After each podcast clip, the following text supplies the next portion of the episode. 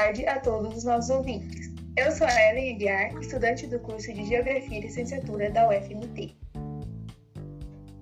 Aqui é Rodrigo, estudante de Geografia Bacharelado, e nós somos integrantes do Programa de Educação Tutorial, também conhecido como PET Geografia, da Universidade Federal de Mato Grosso. Em celebração ao mês da mulher negro-latino-americana e caribenha, que é comemorado no dia 25 de julho, o PET Geografia convida Manuel Francisco da Silva Júnior para debater as questões étnicas raciais no Brasil. Boa tarde, Manuel, tudo bem? Boa tarde a todos. É muito importante estar participando desse momento com vocês, nesse momento Júnior das Pretas. E lembrando que, é um, que eu sou militante do movimento negro, mas eu entendo que quando se trata de mulher negra, não é um lugar de fala meu, mas sim as vivências que me levaram, filho de uma mulher negra, eu tenho prioridade para falar sobre isso.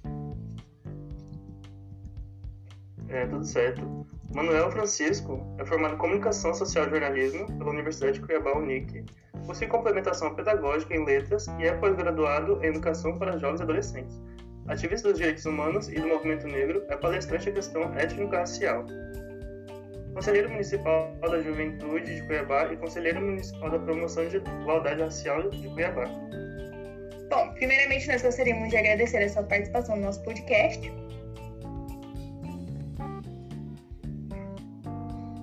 viu que ficou.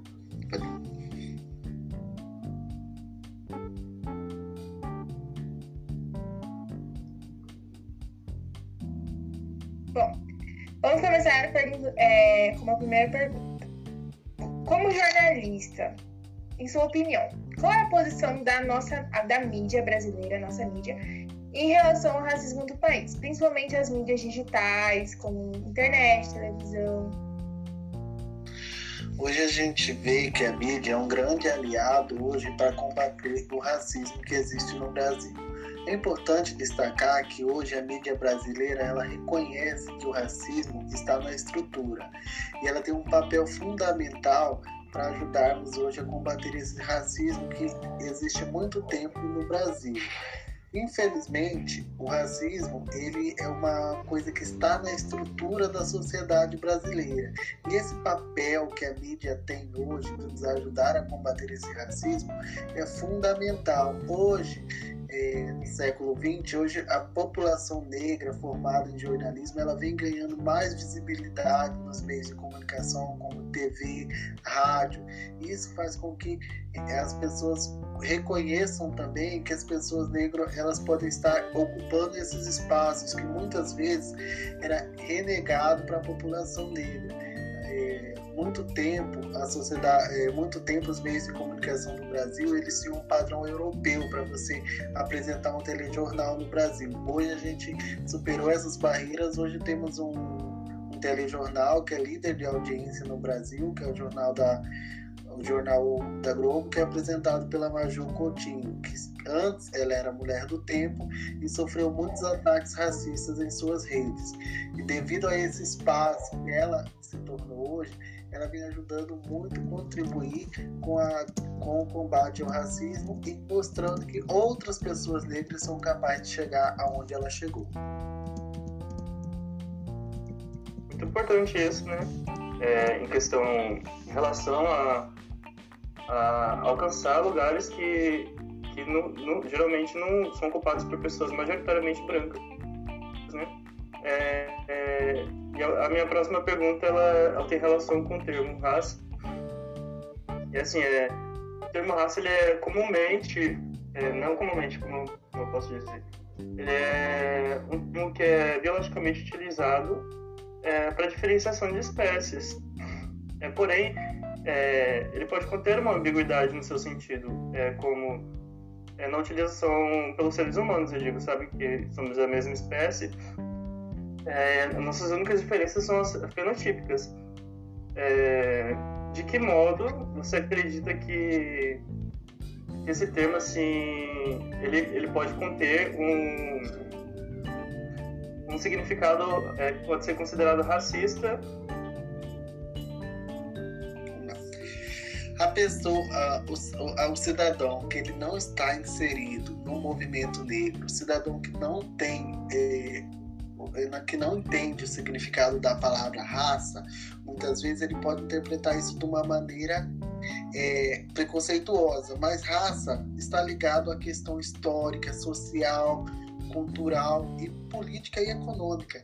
A palavra raça ela foi criada é, nesse processo todo todo conturbado que, o, que nós brasileiros passamos. Desde a, desde, a chegada daquelas pessoas que eram escravizadas vieram para ser escravizadas no Brasil até nos dias de hoje. Então, o termo raça ele criou para fazer essa diferenciação, né, de indígena, de cigano, de pessoas negras e de pessoas brancas. Eu vejo com assim que essa palavra ela está ligada à questão tanto de história e, e a questão social. Então, quando me falar ah, você é da raça negra, eu não vejo como uma forma pejorativa nem racista, porque eu tenho esse conhecimento histórico, social e cultural da formação do Brasil. Mas é claro que da maneira que muitas vezes algumas, alguma pessoa chega a falar raça, a gente tem que tomar cuidado, porque nessa palavra, dependendo do contexto que ela é mencionada para a gente, dependendo da frase, ela pode se tornar uma frase racista, assim como outras palavras que estão no nosso vocabulário, que infelizmente, da maneira que elas são colocadas, a gente pode interpretar como racismo. Exemplo disso é a palavra esclarecer, dependendo do contexto, ela pode se tornar uma palavra racista, e outras palavras que, por si, a sociedade brasileira utiliza e são termos racistas, empregada doméstica. Mas lembrar, aí vem aquela mentalidade que a gente, é, vem aquilo que a gente sabe, que as mulheres negras que vieram para o Brasil para ser escravizadas, eram, elas eram domesticadas. Então, termo empregada doméstica é um termo racista. Serviço de preto quer dizer que o serviço de branco é melhor do que de preto. Ah, amanhã é dia de preto. São assim, frases que infelizmente estão instauradas no vocabulário brasileiro que são racistas e pejorativas. Você acredita que ou melhor, como você, na sua opinião, como você acha que esses termos podem ser eliminados do nosso vocabulário, do dialeto diário da, da população brasileira? Eu acho assim, que a partir do momento que nós, brasileiros, é, tivéssemos realmente a implantação da Lei 10.639, que é a lei que obriga a história e a cultura da África no currículo escolar, eu acho que diminuía esses dialetos, diminuía os casos de racismo, porque aqueles futuros cidadãos que estão estudando, eles iriam entender que o Brasil se tornou o Brasil hoje graças a essa população negra que vive hoje no país. Quando olhamos para os aspectos econômicos, sabemos que a mão de obra negra foi a obra que mais contribuiu para o crescimento econômico desse país. Quando olhamos as manifestações culturais, sabemos que as maiores manifestações culturais foram contribuições da população negra por essa, por essa nação que se chama Brasil. Então, eu acho que a melhor maneira é conhecermos a nossa história, por isso que a Lei 10.639 está aí, para podermos compreender e aprender de respeitar e viver nessa diversidade que é o Brasil. É, a minha próxima pergunta ela é sobre a apropriação cultural.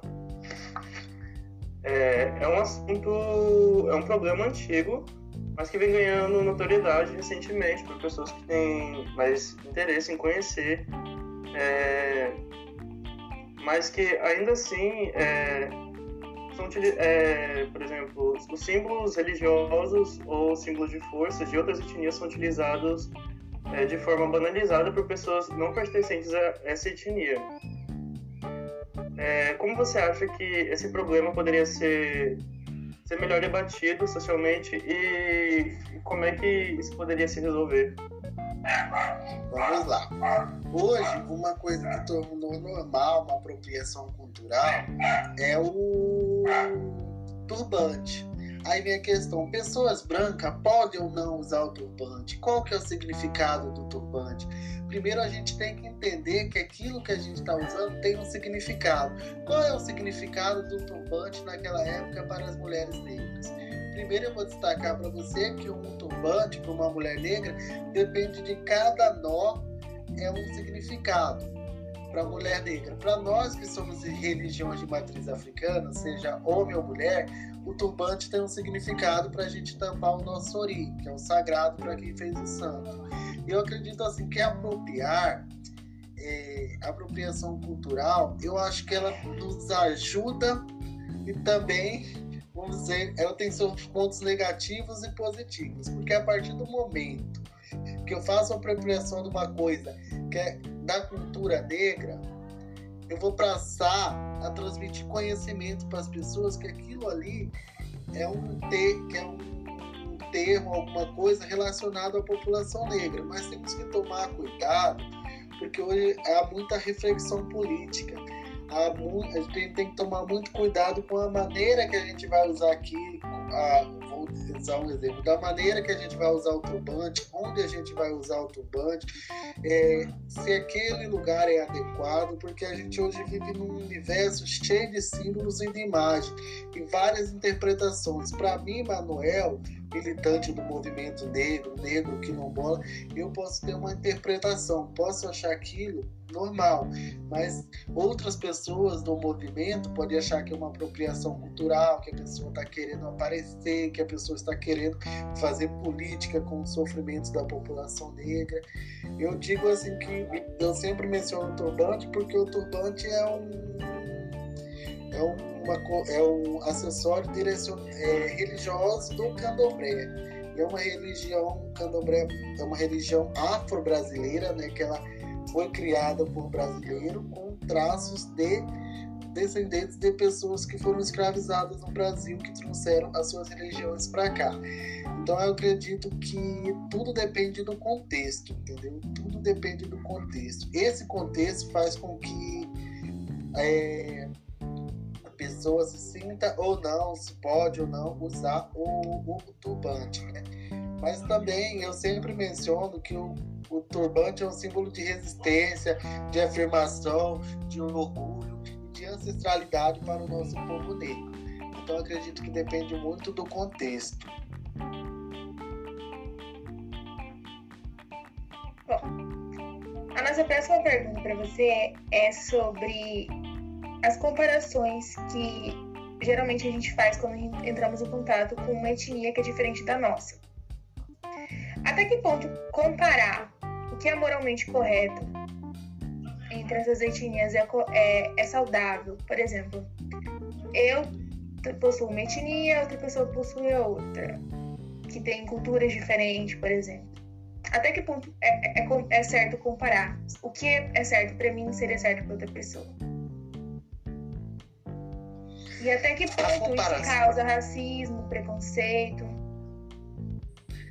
A comparação eu acho que é uma coisa assim desagradável e que eu não acho legal. Por quê? A partir do momento que eu faço a comparação da cultura indígena com a cultura africana, a partir do momento que eu faço a comparação da cultura indígena com a africana, eu vou estar, tá, querendo ou não, discutindo culturas diferentes. Porque o índio é de uma cultura, a população negra vem de outra cultura. E aquilo que talvez seja permitido para a população negra não é permitido para a população indígena. Então, eu colocar as duas coisas na balança, vai, é, querendo ou não, uma etnia ou outra, ela vai ficar meio. Ela vai se sentir perseguida.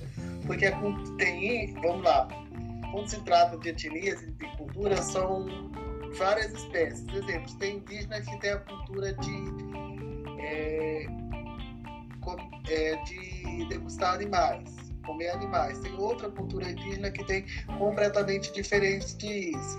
Quando se trata da África, as religiões de matriz africana.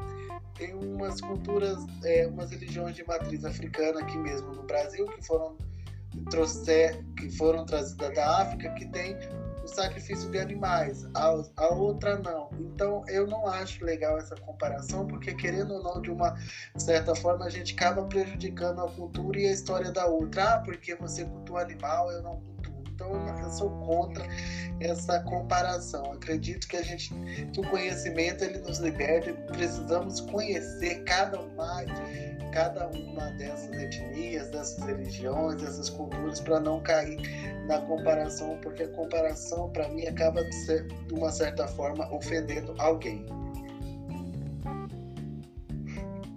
Bom, essas comparações, como você mesmo disse, elas acabam gerando esses problemas, né, de preconceito e racismo, entre outros.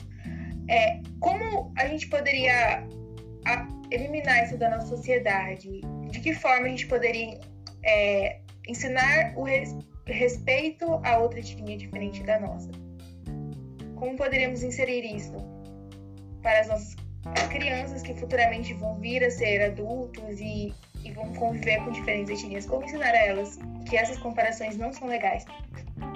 Eu costumo dizer que é, a educação é um caminho. Infelizmente, nós não temos uma educação de qualidade e, infelizmente, nossos educadores um trabalho é, questão cultural, a questão de etnias, bem trabalhando no espaço escolar.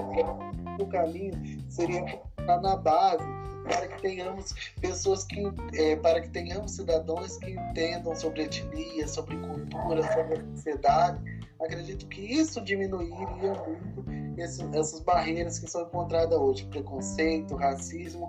Mas como ainda estamos longe, ainda estamos sonhando, engatinhando para ter uma educação assim educadora que trabalha essa diversidade, acredito que hoje a gente já vem avançando muito com campanhas publicitárias, com é, nas próprias nas universidades, quando a gente muitas vezes a gente não trabalha isso no ensino fundamental, no no médio, mas quando chega nas universidades esses temas são bem trabalhados.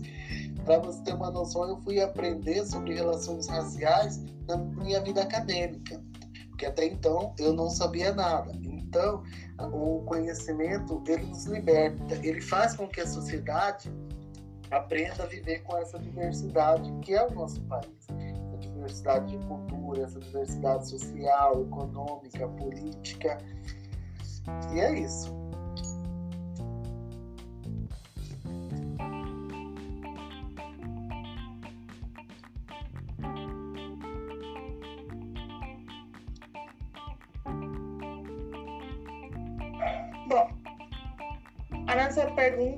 Agora sobre os movimentos, esses movimentos sociais de combate ao racismo. De que forma eles, estão, eles atuam no nosso país? O movimento social em si, o movimento negro no Brasil, eu costumo dizer que é um movimento muito atuante, é um movimento histórico de muita luta. Se hoje temos a lei de 20% de cota nas universidades federais, foi fruto de uma luta movimento negro no Brasil, em todos os estados que reivindicavam 20% de cotas, porque entendemos que é preciso fazer uma reparação histórica para essa população negra que vive no Brasil. Não é dizer que o negro é melhor ou pior do que o branco, e sim de reconhecer que vivemos numa sociedade racista e que precisa fazer essa, essa reparação histórica, porque cotas já existia no Brasil a, a cota do gado, do, do, gado, que era pessoas de, dos fazendeiros que estudavam. O negro foi ter acesso à educação, se eu não me engano, no ano de 1989, 87, 89 por aí, porque até então nós não podíamos estudar. E assim, é, a gente avançou muito hoje com a lei das cotas, hoje a gente avançou com o feriado 20 de novembro, que foi uma luta histórica do movimento negro, que não é um simples feriado, e sim um momento de reflexão, de refletir a luta e as conquistas da população negra, que infelizmente nem todo, nem, nem todo no Brasil, nem no, no Brasil inteiro ainda não é comemorado 20 de novembro. Mas eu posso mencionar que aqui em Cuiabá, o 20 de novembro foi uma luta e uma e uma demanda do movimento negro que lutou para que inserisse essa data de reflexão e virasse feriado no nosso calendário municipal. E ano retrasado, pessoas, deputados, queriam retirar essa data devido a, a uma questão econômica. O movimento negro se organizou do estado de Mato Grosso, lutou e permaneceu essa data 20 de novembro. Então nós é, do movimento negro, movimento social, a gente se organiza muito bem a gente se organizado em escolas, universidades, em grupos de estudos, sempre que nos procuram, a gente está disposto a fazer palestras, formações com professores, com estudantes, para que a gente possa, é, de uma certa maneira, contribuir na formação das pessoas e dizer que o racismo existe, que nós estamos aí para combater qualquer tipo de discriminação racial e qualquer violação de direitos humanos.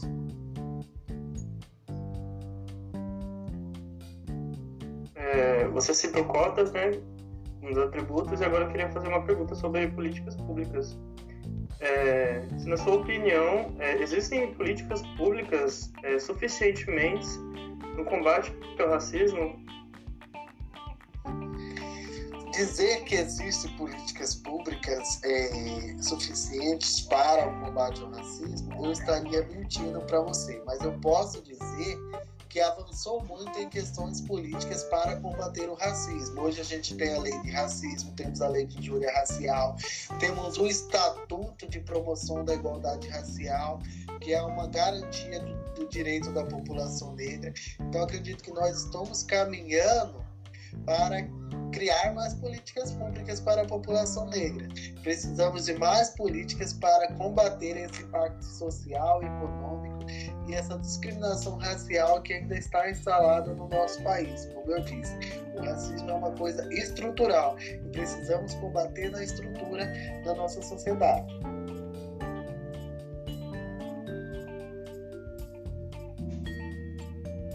Bom, com tudo que foi dito, como qual, qual, o recado você gostaria de deixar aos nossos ouvintes principalmente aos, nossos ativistas que, que atuam nesses movimentos sociais de combate ao racismo, de combate aos preconceitos étnicos raciais no país, e a todos os outros jovens que estão nos ouvindo que daqui a alguns anos vão fazer diferença nesse país.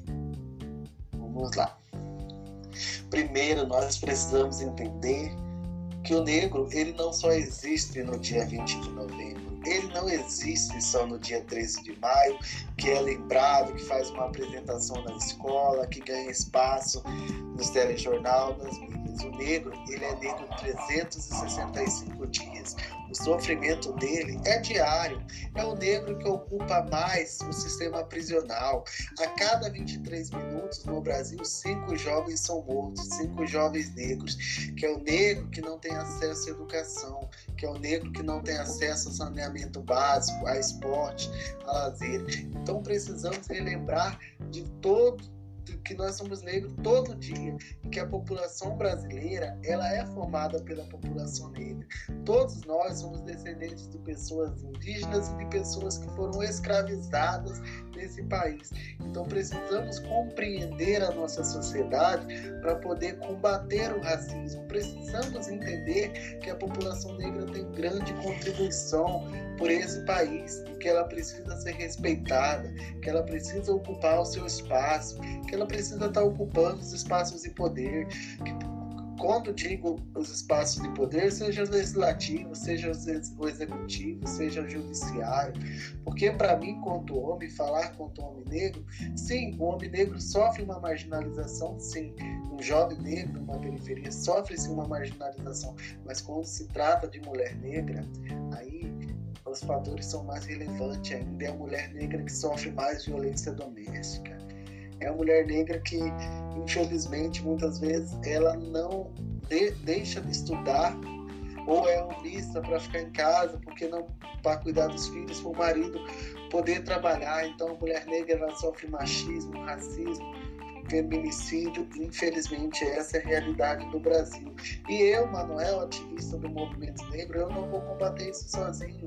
Eu preciso que essas informações cheguem a outras pessoas, que cheguem a vocês, jovens, que, que cheguem às mães aos pais, que cheguem à sociedade inteira, para compreendermos essa diversidade que é o Brasil e para combatermos o racismo e a desigualdade racial, a desigualdade social que ainda existe no nosso país. Nós do PET Geografia gostaríamos de agradecer a sua participação, que foi muito importante para nós. É, uma boa tarde a todos. Até o próximo podcast.